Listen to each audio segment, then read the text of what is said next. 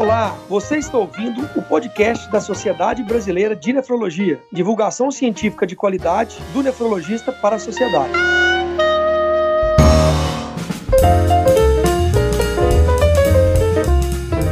Ouvintes do podcast da Sociedade Brasileira de Nefrologia. Eu sou o Daniel Calazans, vice-presidente da SBN, e hoje falaremos sobre nefropediatria e contaremos com quatro grandes nomes da nefropediatria brasileira: doutora Vera Koch, doutor Marcelo Tavares, doutora Rejane e doutor Arnold. Eu vou pedir nesse primeiro momento que cada um se apresente, fale das suas principais qualificações e suas principais atividades. Doutora Vera Koch. Oi, gente, tudo bem? Então, eu sou nefrologista pediátrica, eu atuo no Instituto da Criança, que agora se chama Instituto da Criança e do Adolescente, no Hospital das Clínicas, da Faculdade de Medicina da USP. E, na verdade, assim, realmente eu tive a alegria de, de montar uma unidade há muito tempo atrás. É, fiz um estágio no exterior, fiquei dois anos fora, e aí eu trouxe para o Brasil o que tinha realmente de melhor fora, e eu acho que com isso a gente conseguiu, não só eu, outras pessoas foram também, é, Rejane, entre outras, e a gente conseguiu montar uma nefrologia pediátrica no Brasil que é, assim, não deixa nada a desejar ao que se se faz fora do Brasil. Então, assim, atuação completa e eu também faço a coordenação de toda a residência médica do Hospital das Clínicas da USP. Então, assim, é um trabalho muito interessante e eu espero que nosso bate-papo hoje possa mostrar para todo mundo como a nefrologia pediátrica no Brasil está se desenvolvendo. Muito obrigado, doutora Vera. Doutor Marcelo. Boa noite a todos. Obrigado, Daniel, pelo convite. Eu sou Marcelo Tavares. Eu sou nefrologista pediátrico, titulado pela SBN para SBP. Eu sou aqui da Santa Casa de Belo Horizonte, né? Meu foco principal de atuação é principalmente em renais crônicos, hemodiálise e transplante renal, né, que é o meu maior foco de atuação, e eu também sou membro do departamento de nefrologia pediátrica da SBN, né? É um prazer imenso estar aqui com amigos. Obrigado. Doutora Rejane, Oi, eu sou então Rejane Bernardes, nefropediatra. Eu fiz a minha formação da nefrologia pediátrica na França, no Hospital Necker Famalade, e eh, trabalhei 20 anos no Hospital Pequeno Príncipe como coordenadora do serviço e, e trabalhei especialmente com renal crônico, diálise e transplante renal. E há 10 anos estou tendo a oportunidade de trabalhar na, clínica, na minha clínica, a Clínica Nefrokids, cujo principal foco é prevenção, tratamento de disfunções de trato urinário e é, então está sendo muito bom porque trabalhar com prevenção é tudo de bom. É, e é um prazer estar aqui justamente falando sobre os fatores de risco de, é, para doença renal crônica. Muito bom. Doutor Arnold. Olá a todos. É, obrigado pelo convite. Eu sou Arnold Kaufmann, eu sou médico nefrologista pediátrico no Rio de Janeiro. Minha formação é toda aqui no Rio de Janeiro. Eu sou médico nefrologista pediátrico do Hospital Servidores do Estado, né, aqui no Rio, e do Instituto de Puericultura e Pediatria Martagão Gesteira da UFRJ. É, trabalho em clínica de diálise também. Meu foco também é sempre em, em patologias renais, é, glomerulopatias, doença renal crônica, diálise. Já trabalhei bastante com transplante. Minha dissertação de mestrado foi em transplante e agora eu estou me sentindo honrado em estar diante de grandes amigos e podemos discutir um assunto tão pujante como a doença renal crônica.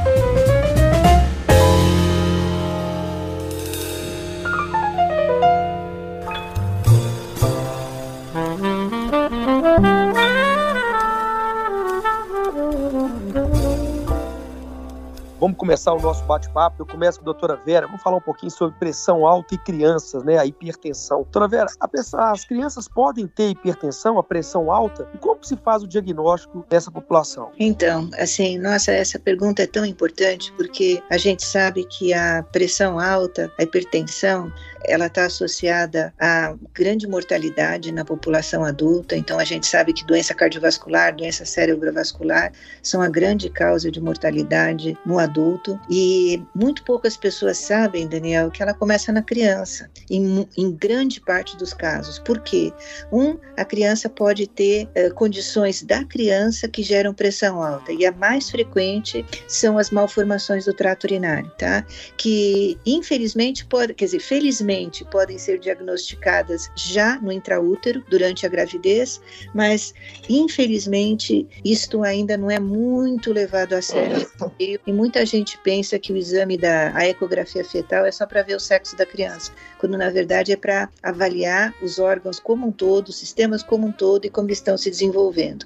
Então, é, a criança pode ter causas dela de hipertensão arterial? Pode. E, como falei, mais frequentes são as malformações. Mas a criança também, também traz uma herança. E essa herança, ela vem de gerações. Uma das coisas que, que infelizmente a gente sabe que quando populações tiveram passado de desnutrição, e a gente sabe que no nosso caso isso aconteceu, quer dizer, uh, muita gente passou muita fome nesse país, principalmente nas regiões menos economicamente privilegiadas. E a gente sabe que estas pessoas, todo esse sofrimento materno, inclusive da desnutrição, modifica o feto. E, e, esse feto modificado carrega alterações nele que vão se perpetuar por gerações. E uma das alterações é a tendência a desenvolver hipertensão arterial e a tendência à obesidade e à diabetes, tá? Então, assim, as pessoas esquecem disso. Então, é fundamental que a gente, quando a gente tem uma criança na frente, um que meça a pressão, tá? E a gente vê que nos postos de saúde, nas UBSs, ainda não existe equipamento adequado e não existe ainda essa conscientização, seja do médico de família, seja do pediatra, que ele precisa medir a pressão, porque aquela pressão, um, pode já estar elevada por causas da criança, e outra, ela tem uma associação com o que essa criança vai desenvolver como adulto. Muito obrigado, doutora Vera, excelente resposta. Bom, agora a doutora Rejane falar um pouco agora sobre as uropatias, né? Eu queria que você traduzisse esse tempo para o público que nos escuta em casa e como que isso acontece, como que pode afetar os rins dessas crianças. Bom, uropatia é qualquer anomalia anatômica ou funcional que ocorra a qualquer nível do aparelho urinário. Lembrando que o aparelho urinário é formado pelos rins, que vão produzir a urina, e essa urina deve chegar até a bexiga através dos canais que, que chama-se ureter. E na bexiga a urina é armazenada e também deve ser eliminada pela uretra. Então, é, essas anomalias congênitas elas vão ocorrer devido a alterações embrionárias que ocorrem no desenvolvimento durante a gestação. Essas anomalias elas podem ser transitórias, podem ser moderadas, mas também podem ser é, casos mais graves ocorre em 1 a 4% de casos a cada mil gestações e representam 20% das anomalias congênitas diagnosticadas no pré-natal. Então, é, eu vou falar aqui das principais, né, porque são muitas as anomalias urológicas. A uropatia obstrutiva é quando acontece um obstáculo no fluxo de urina. E nas formas congênitas, essa obstrução pode acontecer a três níveis. É, a obstrução alta vai ser lá na junção da saída da urina, que chama-se pelve renal, é, com o ureter. E geralmente, então, essa obstrução é chamada de estenose de junção é, da pelve com o ureter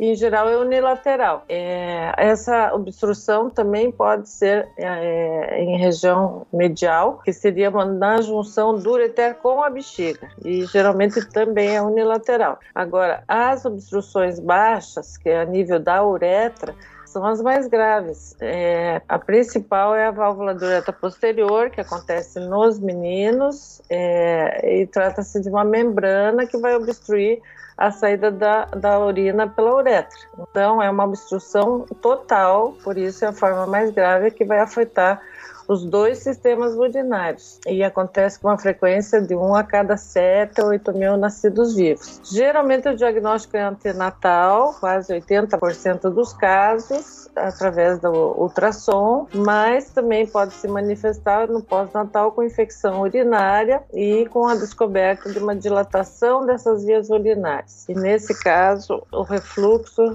que é vésico ureteral, que seria o refluxo da urina para os rins, que é encontrado comparado em 40% dos casos e pode ser unilateral ou bilateral. Bom, e outras situações são as disfunções do trato urinário, que pode ser de origem neurogênica ou não neurogênica, que podem causar uma obstrução funcional e basicamente consiste num aumento de pressão dentro da bexiga e o esfíncter que não se abre, né?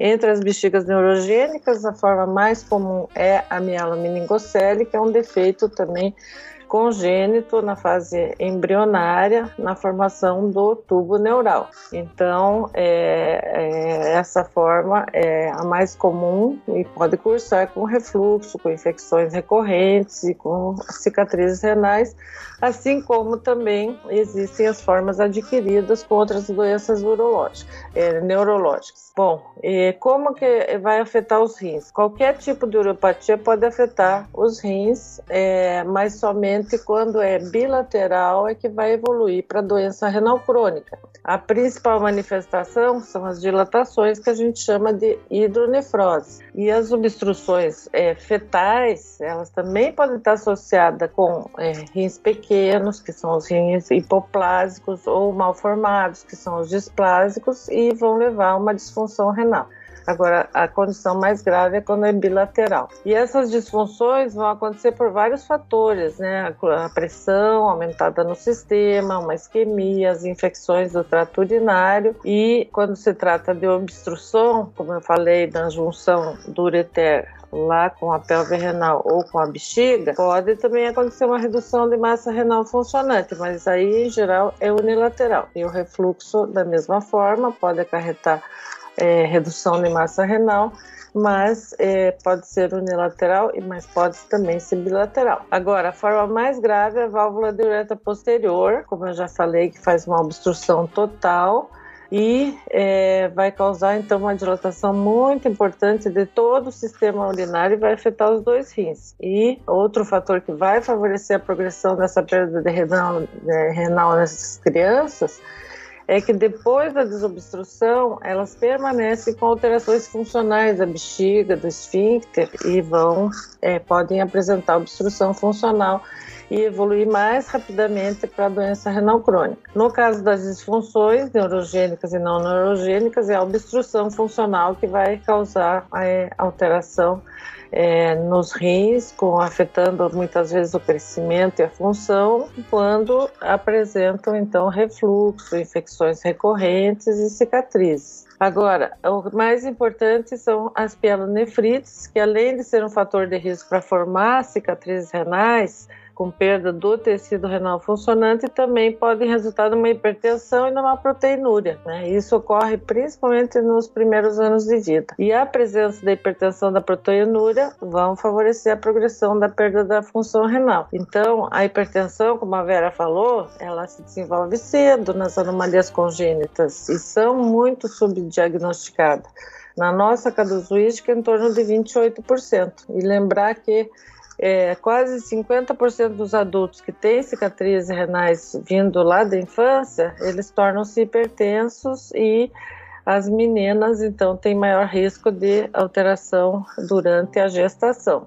E nos casos mais graves, quando essa função renal já é comprometida intraútero, vai ter uma redução do líquido amniótico, porque esse líquido amniótico é formado quase que exclusivamente pela urina do, do feto e vai comprometer os pulmões. Então, vai realmente causar morbidade e mortalidade elevada nesses casos. Bom, mas também existem as uropatias benignas, que não obstrutivas, unilaterais, que não vão causar nenhuma perda de função renal, certo? Perfeito, doutora Rejane, muito completa, obrigado pela resposta. Vamos chamar agora o doutor Marcelo Tavares, meu amigo Marcelo. É, eu queria que você conceituasse primeiramente o que, que é a doença renal crônica, né?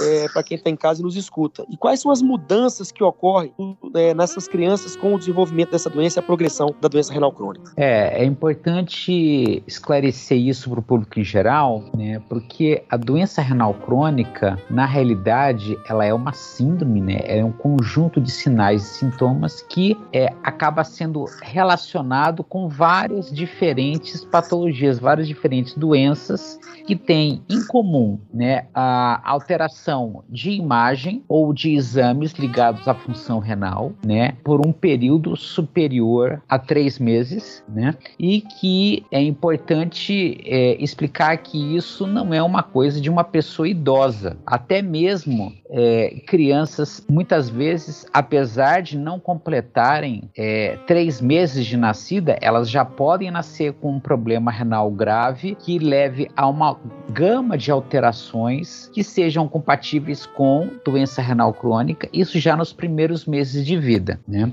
É, é, importante também salientar que existe uma classificação de gravidade, né? Ou seja, é, tem a doença renal crônica, ela pode ser dividida em cinco graus. O grau 1 é uma forma mais leve, vai até o grau 5, que é um grau de comprometimento muito maior, e a gente acaba observando durante a progressão nesses diferentes estágios, do grau 1 até o grau 5, um comprometimento de vários sistemas da criança. Alguns vão ser mais acometidos em alguns grupos de doença, como glomerulopatas, né, que é um, uma categoria, uma, um tipo de doença que acomete nos rins, onde a criança geralmente perde muita proteína na urina, acaba ficando muito inchada e com o passar do tempo a função dos rins pode progressivamente ir piorando, né?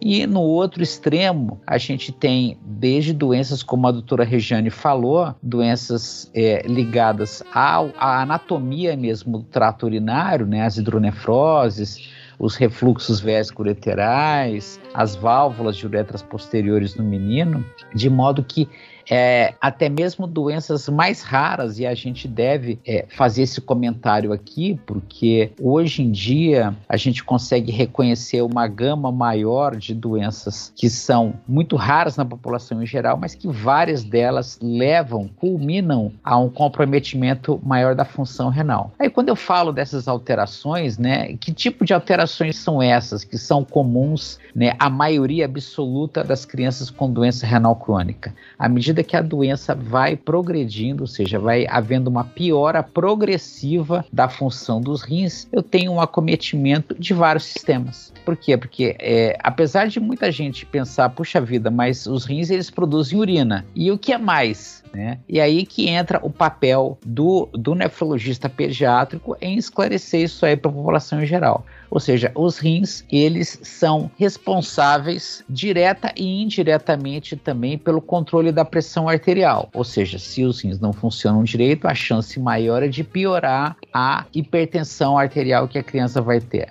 Os rins são responsáveis pelo controle do equilíbrio ácido básico, ou seja, eles controlam a acidez do sangue. Então, se a criança entra numa acidez maior, esse meio ácido do corpo da criança leva a um retardo de crescimento. Por quê? Porque o crescimento da criança, ele depende muito do metabolismo dos ossos. E esse metabolismo ósseo ligado ao equilíbrio do cálcio, fósforo e de um hormônio chamado de paratormônio, isso uma vez que o paciente ele tenha essa acidose e tenha também essas alterações metabólicas, a criança não cresce direito, né? Com o passar do tempo, outras coisas começam a acontecer, porque os rins eles são responsáveis pela produção de um hormônio chamado de eritropoetina. Esse hormônio, que ele é produzido nos rins, cai na circulação e vai até a medula dos ossos longos, ele é responsável pela produção de glóbulos vermelhos. Então, se há uma piora da função dos rins, que acaba acontecendo é que há uma anemia progressivamente maior na criança. Então, uh, essa essa tríade, vamos colocar assim, a hipertensão, o retardo de crescimento, né, essa maior acidez no sangue, essa, esse comprometimento do crescimento da criança, né, isso tudo por si só já está muito relacionado à doença renal crônica e só vai piorando até chegar no pior no, no, estágio de maior acometimento, que é o estágio 5, aonde há necessidade do que a gente chama de terapia renal substitutiva, que é composto pela hemodiálise, pela diálise peritoneal e pelo transplante de rim. Muito bom, doutor Marcelo. Nós vamos entrar nesse assunto mais à frente. Queria que você falasse um pouco sobre uma série de adaptações né, que as crianças precisam fazer quando fechar um diagnóstico de doença renal crônica mais avançada. Né? Eu queria que você falasse mais sobre a dieta, sobre a nutrição. Quais são as sugestões é, que você deixa aí para essa população? Então, é muito comum quando com, com a progressão da doença renal crônica, muitas mães que famílias que moram no interior acabam comentando: "Ah, doutor, olha, na minha cidade não tem nefropediatra, mas tem uma nutricionista que ela atende lá na clínica de diálise, ela pode consultar o meu filho, né? Pois bem, apesar da maior da boa vontade, muitas vezes, que, que as famílias têm e que mesmo algumas nutricionistas têm, o aporte nutricional da criança, ele tem que ser muito particularizado, tá?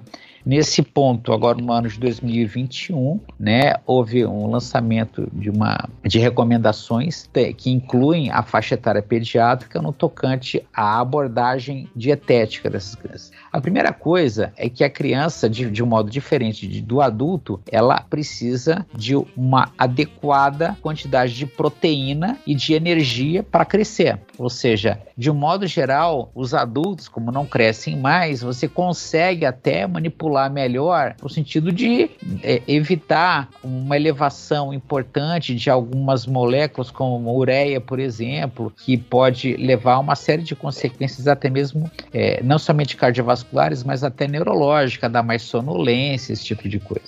Então, a primeira coisa que a gente tem que fazer, ter noção é de que a criança vai precisar de um aporte adequado de proteína e de energia para crescer. A segunda coisa é, é, conseguir caracterizar a doença que a criança tem. Por quê? Porque enquanto a variedade de doenças que levam à, à doença renal crônica nos adultos é de um número relativamente, é, vamos dizer assim, limitado, no sentido de a variedade não é muito grande, no meio pediátrico isso é muito grande.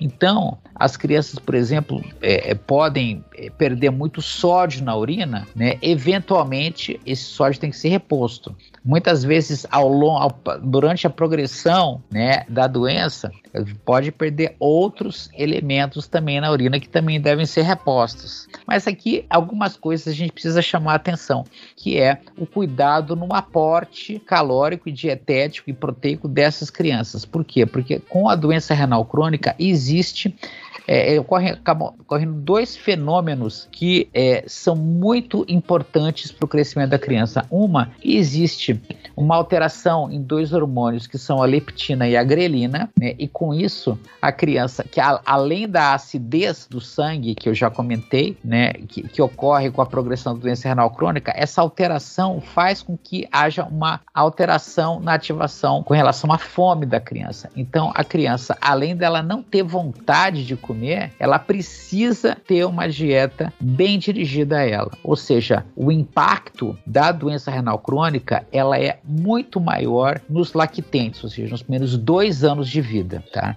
E muitas vezes a gente precisa até indicar um aporte mais agressivo através da colocação de um tubo, por exemplo, no estômago, que a gente chama de gastrostomia, porque muitas crianças quase que se recusam a se alimentar adequadamente por causa dessas alterações de leptina, de grelina, da própria acidez e da alteração do centro da saciedade. Né? É, uma outra coisa que também é importante e que não basta dar o alimento adequado, é importante que haja também uma incorporação de toda essa energia e uma estimulação né, do, do, do centro de crescimento, né, é um desequilíbrio que ocorre com relação ao hormônio de crescimento. Hormônio de crescimento, ele é um hormônio peptídico. Se a gente for é, analisar isoladamente, né, na criança, ele pode até estar tá no nível normal, só que para ele ter uma ação adequada, ele precisa estar tá no equilíbrio com as proteínas ligadoras. E esse desequilíbrio é o que ocorre na doença renal crônica. Então, nos primeiros anos de vida, muitas vezes a criança, além de ser magra, ela é baixa. Esse retardo de crescimento é uma coisa muito marcante da doença renal crônica na infância e que muitas vezes com além da, da dieta e da atenção nutricional, essas crianças podem se beneficiar do uso de hormônio de crescimento recombinante, né? Não é a diferença da criança vai ficar gigante, ter dois metros de altura, né? No final da, da, das contas, mas o hormônio de crescimento ele também auxilia demais esse ritmo de ganho ponderal juntamente com a dieta, né?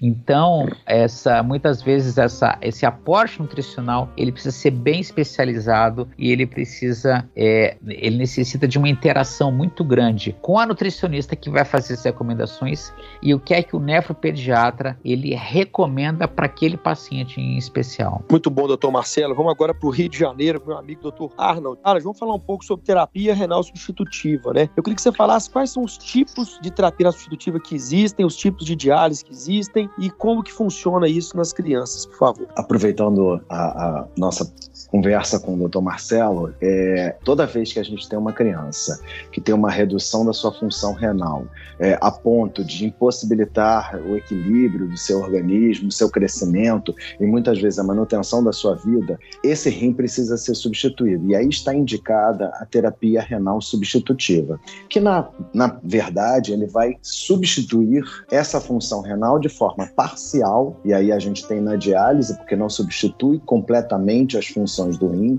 A criança na diálise precisa de outras medicações e de outros aportes para que controle as suas alterações metabólicas, já citadas anteriormente ou então uma substituição total através da oferta de um novo rim para essa criança, né? E aí essa oferta de um novo rim que vai substituir completamente a função renal é através do transplante renal. Como eu falei inicialmente, né, essa diálise, a diálise vai substituir parcialmente a função renal de que forma? Substituindo né, o rim, eliminando substâncias tóxicas, por exemplo, ureia, algumas medicações, outros elementos que nós ingerimos são eliminados pelo nosso rim quando funciona normalmente, no equilíbrio de quantidade de águas e minerais. E aí, com isso, a diálise vai fazer essa substituição da função renal.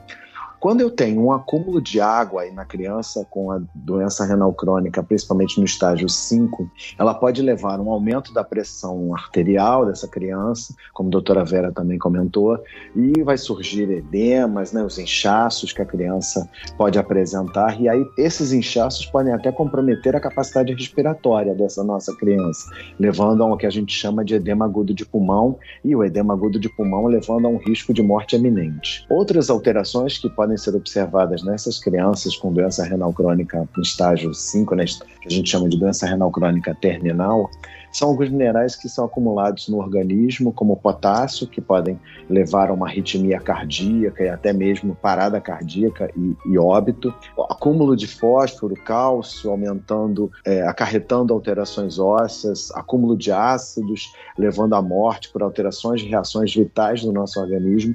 E tudo isso a diálise irá substituir parcialmente, é, irá substituir essas funções que o nosso rim normalmente executa. Existem dois tipos de diálise. Uma é a diálise peritoneal e a outra é a hemodiálise. E aí a gente precisa lembrar que como é que funcionam essas terapias dialíticas, né? Na diálise peritoneal, eu tenho o meu peritônio sendo utilizado como filtro. Esse peritônio é uma membrana natural que recobre nossos órgãos abdominais e a parede abdominal. Um catéter é colocado nessa cavidade peritoneal, né, um tubinho que é colocado nessa cavidade peritoneal, e a gente pode executar a diálise peritoneal. De que forma? O sangue é filtrado dentro do próprio corpo da minha criança, né? Eu infundo uma solução de diálise nessa cavidade peritoneal. Durante um período de permanência, esse peritônio faz trocas das impurezas do sangue e o excesso de líquidos para esse líquido de diálise peritoneal. E após algum momento, eu dreno este líquido peritoneal com removendo essas impurezas e o excesso de líquido. Esse tratamento ele pode ser realizado tanto em unidades hospitalares como clínicas ou como hospitais é, é, ou em terapias intensivas, ou até mesmo no domicílio da criança, na própria casa da criança, de forma manual ou através de maquinário né, específico, em que um responsável por essa criança é treinado e executa essa diálise peritoneal. Já na hemodiálise, é, eu preciso de um acesso vascular para esta criança, que pode ser um catéter venoso central ou uma fístula arteriovenosa, que é uma ligação entre uma veia e uma artéria que vão dar um fluxo de sangue adequado para que o sangue desta criança seja retirado através deste acesso e passado por uma máquina que vai filtrar esse sangue. A máquina de hemodiálise, ela vai bombear o sangue através de linhas até um filtro. Este filtro da hemodiálise, que se chama dialisador, ele é composto por dois compartimentos separados por uma membrana semipermeável em que um desses compartimentos vai fluir o sangue da criança e no outro vai fluir uma solução de diálise e água tratada purificada. E nesta passagem de sangue numa porção desse filtro e do dialisato, né, da solução de diálise e água tratada, pela outra porção do dialisador, há essa troca, né? O sangue do paciente é filtrado e devolvido para o nosso, a nossa criança. Então, esse tratamento, ele normalmente é realizado em unidades hospitalares ou em clínicas de diálise. Então, essas são as duas terapias renais substitutivas. E uma terceira terapia renal substitutiva que existe é o transplante renal, que é, a gente pode deixar para falar um pouquinho mais tarde.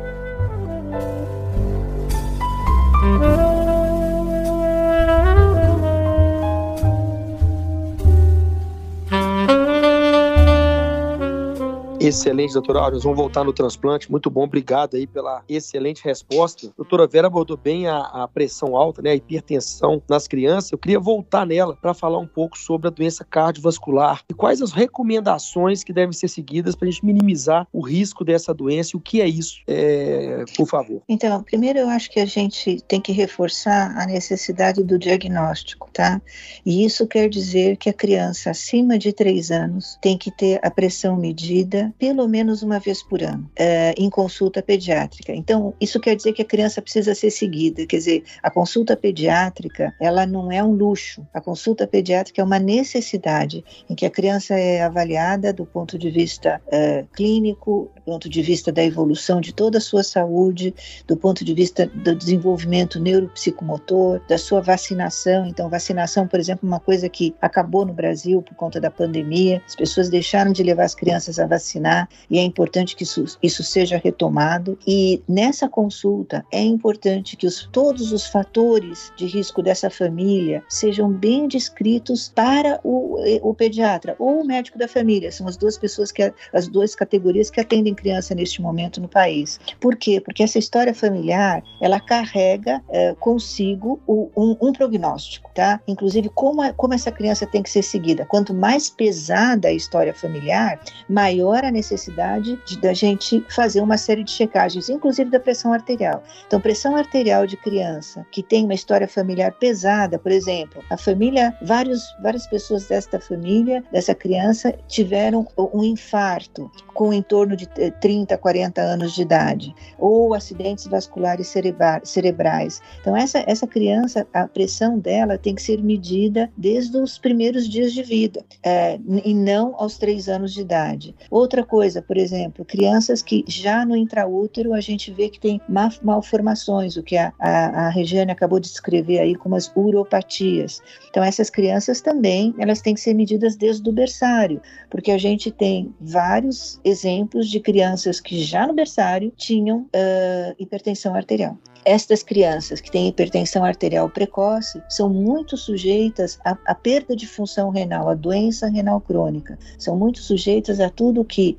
o que o Marcelo descreveu, a tudo que, que o Arnaud descreveu. Então, na verdade, hipertensão arterial é fator de risco para perda de função renal, seja ela como uma doença isolada ou seja ela associada como consequência de qualquer outro problema, por exemplo, outra doença renal ou uma outra situação clínica que gera hipertensão arterial, por exemplo, um tumor, tá? Então, assim, primeiro medir, depois, ao, ao medir, assim, essa, essa essa criança tem que ser classificada de acordo com tabelas que existem uh, para dizer para aquela idade, para aquela altura, qual é a pressão normal. Isso, isso já existe, uh, de, essa tabela foi construída de 1 a 17 anos de idade e agora essa, essa tabela, inclusive, foi modificada para facilitar a nossa vida. Então, ela tem, tem valores até 13 anos de idade, valores que a gente sempre usou para crianças, e de 13 anos em diante, ela já é a tabela de níveis de pressão arterial do adulto. Para vocês terem a, a, a ideia de quão importante é medir pressão e como a pressão na criança ela pode evoluir com a, a pressão alta na criança pode evoluir com hipertensão no adulto. Então, primeiro medir, Segundo, se, é, avaliar qual é o nível que essa pressão está aumentada. Ela é uma pressão que está aumentada, mas ainda não é chamada de hipertensão ou ela já pode ser chamada de hipertensão? A gente tem valores nessa tabela que, que vão nos dizer isso. Na criança que ainda tem pra, valores um pouco aumentados, mas não chegou à hipertensão arterial, o que é que eu vou fazer? Vida saudável. Então, ela tem que comer uma dieta adequada, uma dieta balanceada em proteína, nos carboidratos e nas gorduras. Então, a, a quantidade de proteína, tudo isso, gente, existe novamente em tabelas. E essas tabelas, elas, elas existem muito fácil, quer dizer, o pediatra, o médico de família tem acesso a essas tabelas e as nutricionistas também. Uma coisa básica, a criança ela deve ter um peso, um peso e uma altura adequados para a idade. Isso é aquela criança que a gente diz que é eutrófica que é uma criança bem proporcionada.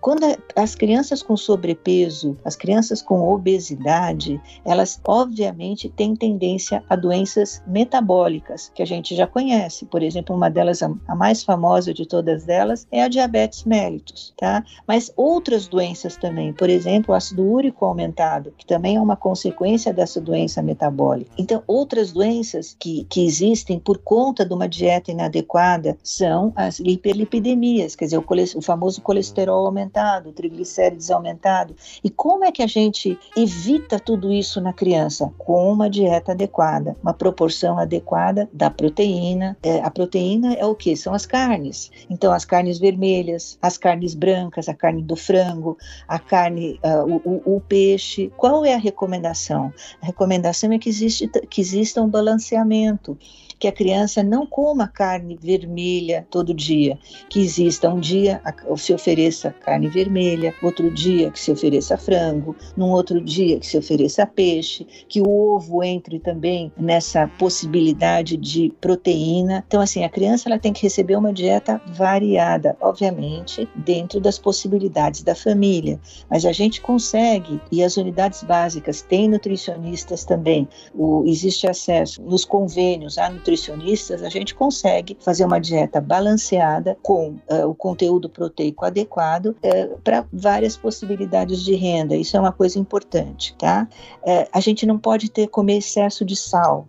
O sal adicionado aos alimentos, ele tem que ser bem medido e, e minimizado, tá? Assim, a, a, gente tem que lembrar que grande parte das, da, da, daquilo que a gente come já tem sal, porque tudo aquilo que cresceu na terra tem sal. O leite, o leite de vaca tem muito sal, gente. Então, na, então é importante que a gente pense nisso. E na hora que vai pegar o saleiro para colocar o sal na comida, melhor não, tá? Melhor não fazer isto, porque o excesso de sal é outra coisa que tem que ser evitada.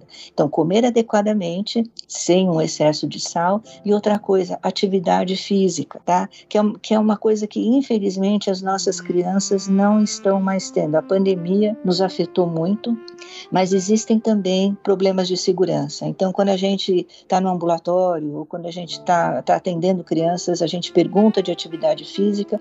Muitas vezes o que a gente tem da, da família é, doutora, a gente prefere deixar a criança em casa. Por quê? Porque não tem onde andar de bicicleta, não tem segurança para andar nas ruas. Então, assim, é preciso que a gente resolva esse problema, cada um na sua possibilidade, tentando que a criança tenha isso pela a recomendação, é inclusive da Organização Mundial de saúde, 60 minutos de atividade física é, de média para alta intensidade todo dia, tá? Outra coisa, e isso pode parecer estranho, mas isso está acontecendo, a criança não pode nem beber nem fumar. Por quê? Porque quando isso acontece, também é um gerador de, de, de hipertensão arterial. Então, assim, basicamente, isso é o que a gente chama de terapia não farmacológica, tanto da pressão chamada elevada, que ainda não é hipertensão, como da hipertensão, de todos os tipos de hipertensão. Quando que a gente vai dar remédio? A gente vai dar medicamento quando o nível for um nível mais alto e o diagnóstico for de fato de hipertensão, tem dois estágios, um e dois, e quando toda vez que tiver uma doença de base, por exemplo, uma criança que tem uma má formação urológica, essa, essa má formação está determinando hipertensão arterial. Esta criança nós já medicamos. Mas aquela criança que tem um exame clínico absolutamente normal e eu acabei de diagnosticar hipertensão e a criança está bem, eu vou primeiro tentar ver qual é o fator de risco nessa criança. Frequentemente, gente, é sobrepeso e obesidade, frequentemente, tá? E eu vou então tentar fazer com que essa criança perca peso, sempre sob a orientação adequada de, de, de médico. Assim, é importante que a família não faça isso sozinha, é importante que a equipe de saúde haja com essa criança. Hipertensão, sobrepeso, obesidade são coisas que exigem equipe de saúde, equipe multiprofissional. Então, o médico, a enfermeira, assistente social, psicólogo, eventualmente um, um, um fisioterapeuta, um fisiatra, um, um, educador físico. Por quê? Para que tu, todas essas, todos esses colegas é, profissionais de saúde possam atuar nas suas áreas para que essa criança é, tenha um controle mais adequado da pressão. Se eu não conseguir com controle clínico, é, sem medicação ou não farmacológico, eu vou então usar medicação, tá? E as medicações que a gente usa da criança para criança são as mesmas medicações que a gente usa para o adulto, adequando a, a cada um aquele, aquele fator que causou a hipertensão arterial. Excelente, doutora Vera, dicas valiosas, muito, muito bom, obrigado. Vamos agora voltar à doutora Rejane, ela tratou muito bem no primeiro bloco das uropatias. Eu queria que você falasse um pouco sobre tratamento. Existem muitas dúvidas sobre quando conservador, quando tratamento é, cirúrgico. Eu queria que você falasse um pouco sobre o tratamento nessas uropatias. Bom, Daniel, como vocês viram, né, as uropatias são bastante variadas, né? Podem ser congênitas, adquiridas, unilaterais, bilaterais e vários níveis do trato urinário. As uropatias se manifestam na maioria das vezes com dilatações e essas dilatações podem ou se resolver durante a gestação, podem ficar estável, podem progredir. Progredindo, a gente já pode esperar que essa criança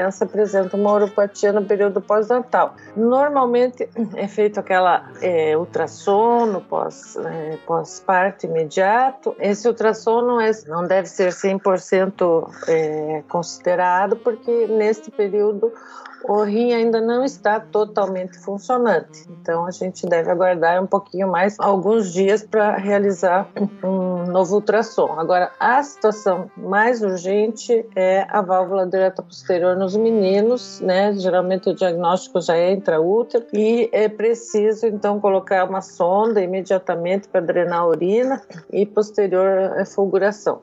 É, tem sido, é, é, em alguns casos selecionados, realizadas intervenções fetais, né, que normalmente são realizadas é, no segundo trimestre de, da gravidez, e o objetivo é drenar a urina, né, ou através de uma abertura na bexiga, ou tentando é, desobstruir a uretra com uma cistoscopia fetal, o principal objetivo é preservar o líquido amniótico e manter a função renal. Então, essas intervenções ainda não têm um, um, resultado bem consolidado em relação a como fica a função renal dessas crianças. Bom, ainda no caso da válvula diureta posterior, uma vez feita a remoção, tem que ser acompanhada, porque essas crianças vão ter uma disfunção é, de bexiga e de esfíncter e podem é, manter uma obstrução, mas aí agora de caráter funcional. Então elas vão precisar receber um tratamento farmacológico, fisioterápico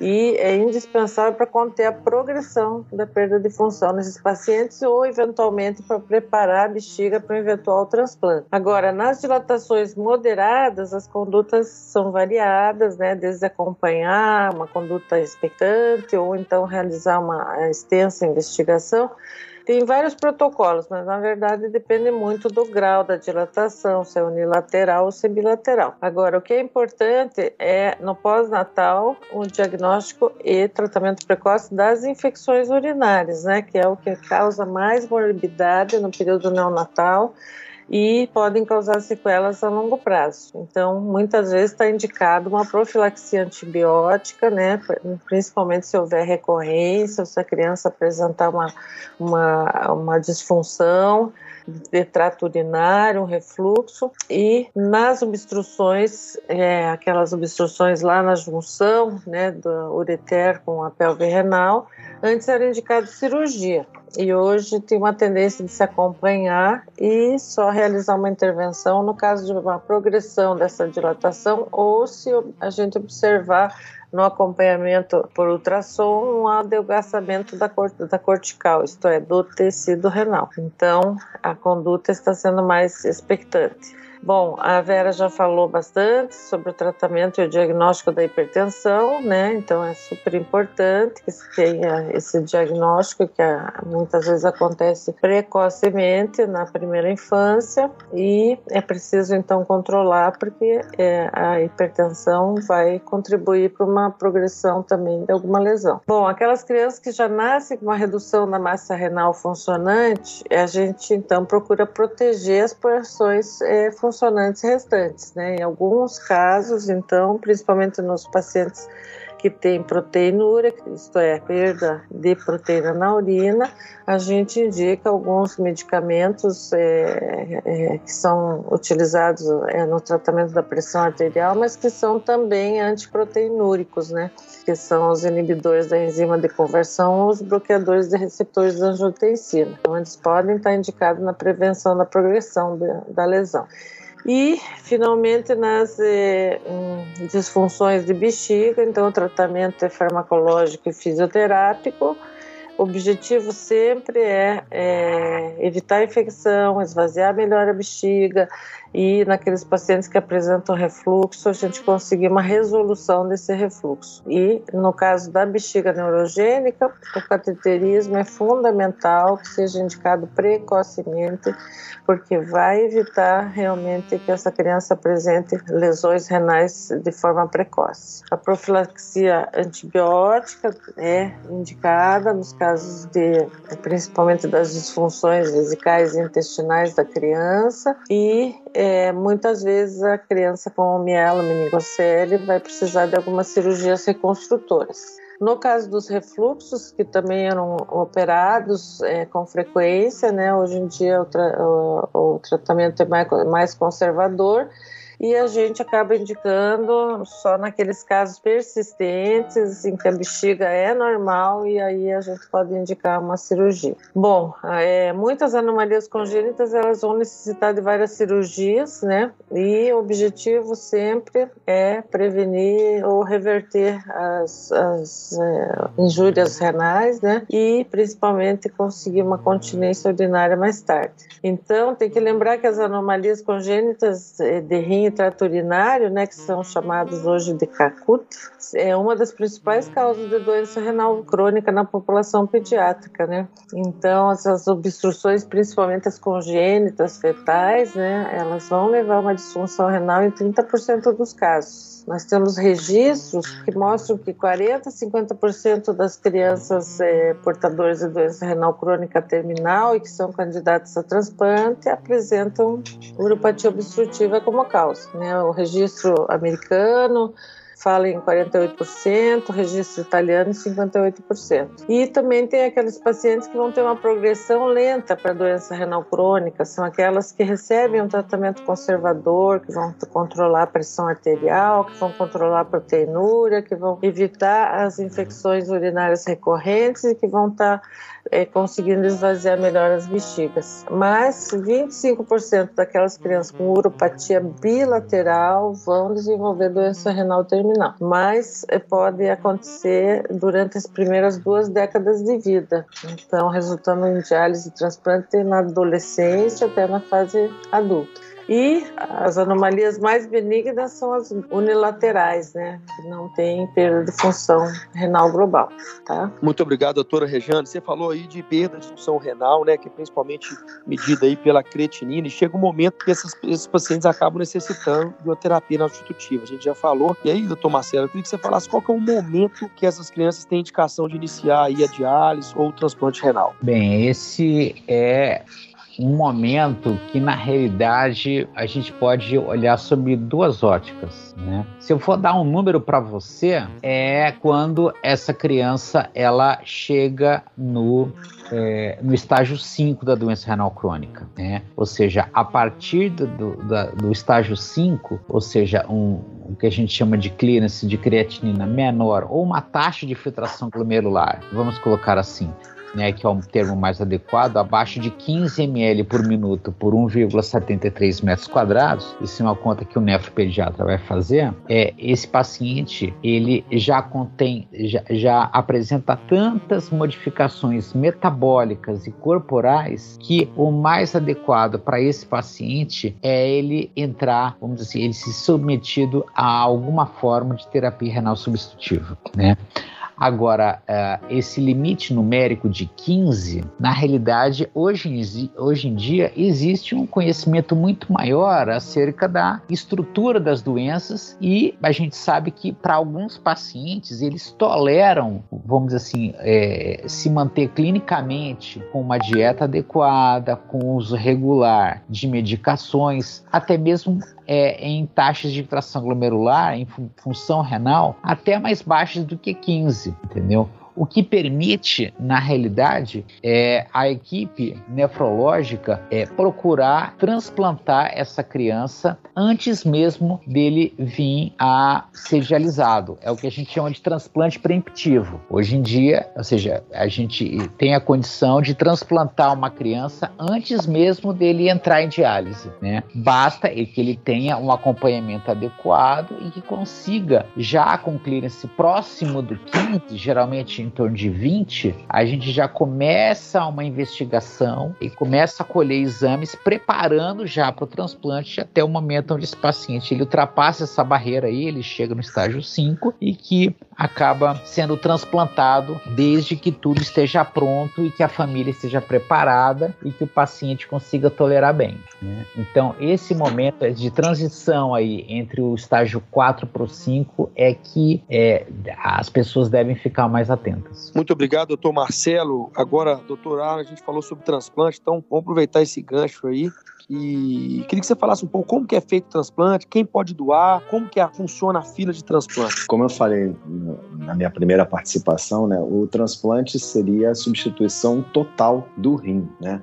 E aí como é que ele é feito? O rim saudável de uma pessoa viva ou falecida, ele pode ser doado para uma criança que é portadora de doença renal crônica em estágio 5, né, estágio terminal, principalmente. Os doadores vivos, eles na maioria das vezes são relacionados, né? São parentes, né? Mães, pais, irmãos, tios ou avós que não tenham problema de saúde, né? A gente jamais vai poder tirar um rim é, saudável de uma pessoa que possa ter algum problema de saúde e que vá depender de uma terapia renal substitutiva após a sua doação. Isso daí é quase um, um, um sacrilégio que a gente possa cometer. Se o doador não for parente do receptor, é necessário é, uma autorização judicial para verificação do altruísmo nessa doação. A legislação permite isso, mas o, o, o judiciário precisa autorizar. No Brasil, a compra e venda de órgãos é um crime, então precisa dessa autorização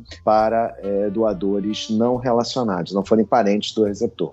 Nos doadores falecidos, né, eles sofreram morte cerebral e têm, e, e têm a função renal preservada, né, normal, podendo ser doador é, dos rins e de outros órgãos, né, para a fila de transplante, eles permanecem em unidades de terapia intensiva de hospitais, né, para ser mantida a sua função dos demais órgãos, incluindo o rim até a doação.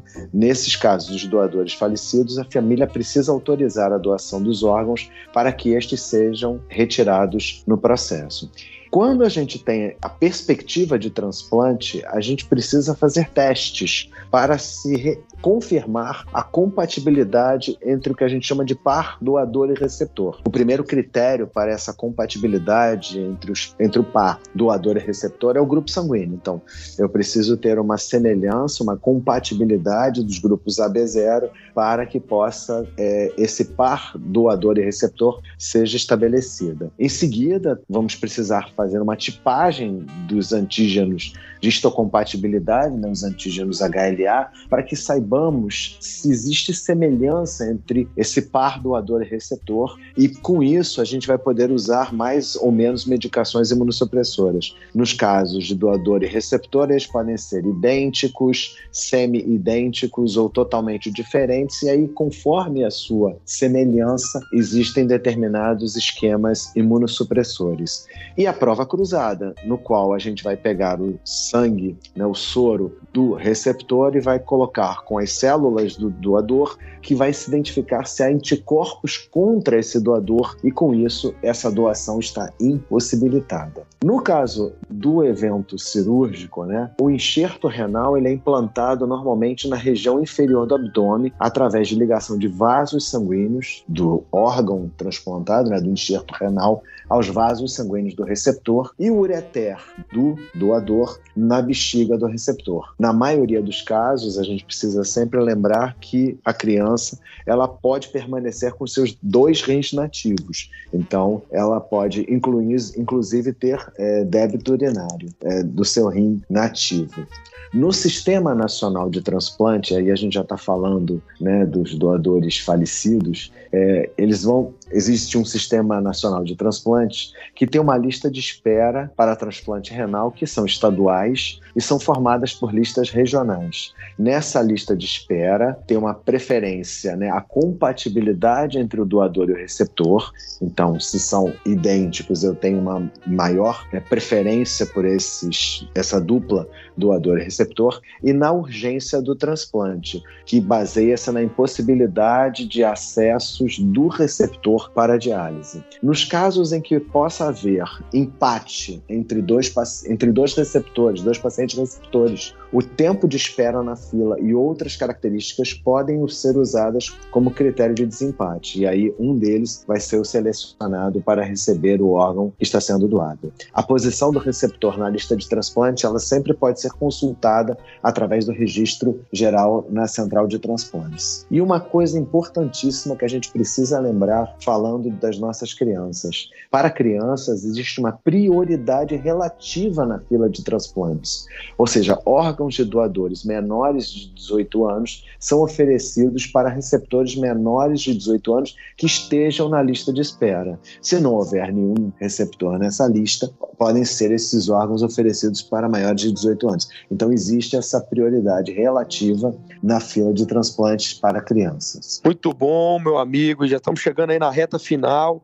Foi uma satisfação muito grande aí estar com vocês, uma troca, um bate-papo que passou realmente num minuto. E eu deixo aqui meu muito obrigado aí a, a todos os ouvintes do podcast da SBN. Um obrigado ao Tarek, um obrigado especial a vocês que dedicaram aí esse momento para trazer é, essa elucidação a todos os nossos ouvintes. Então, doutora Vera, muito obrigado. Doutora Regiane, doutor Marcelo, doutor Arnulfo, uma satisfação muito grande estar aqui com vocês hoje. Deixo a palavra final com vocês, na sequência, para que cada um possa fazer suas considerações finais. O que eu queria dizer é que, primeiro, agradecer muito a oportunidade de, de estar falando com vocês, de ter participado desse podcast.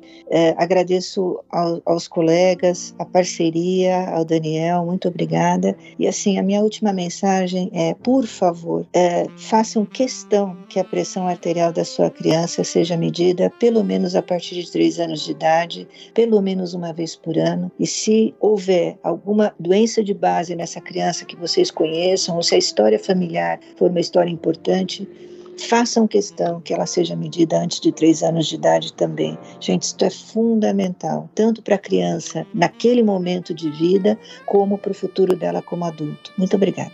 É, eu gostaria de é, mandar um, um, um recado é, para as famílias de crianças que são renais crônicas, que a primeira, quando a gente conversa sobre a doença renal crônica, né, com as famílias, a primeira, a primeira sensação de muitos que ouvem esse termo é de desespero, né? E geralmente são consultas demoradas e o principal recado, a principal mensagem que eu quero deixar aqui é: todo e qualquer problema crônico é combatido da melhor maneira possível através de informação, de conhecimento. Qualquer dúvida, qualquer pergunta pergunta é válida e a gente tem condição de melhorar muito a qualidade de vida dessas crianças e das famílias, muitas vezes através de resolução de problemas, de dúvidas que essas próprias famílias têm. Não tenham medo de perguntar, se aproxime da equipe de saúde, pode perguntar qualquer coisa e é com conhecimento e informação que a gente combate o problema crônico. É isso aí, uma boa noite a todos. Eu queria, em primeiro lugar, agradecer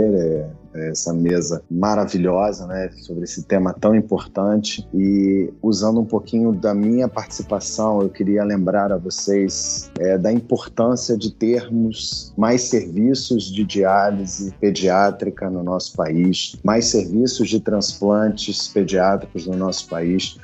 porque tem uma deficiência muito grande. Existem várias regiões do nosso país que não têm essa oferta e há necessidade do deslocamento de grandes distâncias das nossas crianças para o tratamento. Esse tratamento conduzido sempre por um nefrologista pediátrico que tenha habilitação para, para tratar desse tipo de criança e para conduzir esse tipo de tratamento é sempre importante. Agradecer mais uma vez a, a essa maravilhosa mesa e muito obrigado. Oi, eu também gostaria de agradecer esse convite. Eu acho que é muito especial para nós, né, pediatras, estarmos aqui falando das particularidades da criança, né, especialmente porque tem muitas regiões aí do país que nós não, infelizmente, não temos nefropediatras. Então é importante que esse conhecimento seja levado adiante. E em relação ao meu tema, que foi uropatia, né, eu gostaria de colocar uma consideração, que a gente às vezes pensa uropatia é com o cirurgião. E na verdade a gente precisa fazer um trabalho conjunto, né? Em relação às cirurgias, tem sido cada vez mais expectantes em algumas dessas uropatias, e o papel do nefropediatra é muito importante para estar tá monitorando a função renal, preservando a função renal, medindo a pressão, evitando infecção urinária. Então, é essa a minha mensagem e foi muito bom participar com os colegas dessa, dessa nossa conversa. Boa noite. Por fim, eu convido a todos os ouvintes a acessarem o site do Deviante, deviante.com.br e comentarem na postagem desse episódio, sejam críticas, sejam elogios e mesmo dúvidas que ainda possam ter restado. Além disso, acessem o site da SBN e o Twitter SBN Nefrologia, arroba SBN Nefrologia. Lá estão sendo publicados os comunicados e posicionamentos de diversos departamentos da SBN. Abraços e até o mês que vem com um novo tema da Sociedade Brasileira de Nefrologia.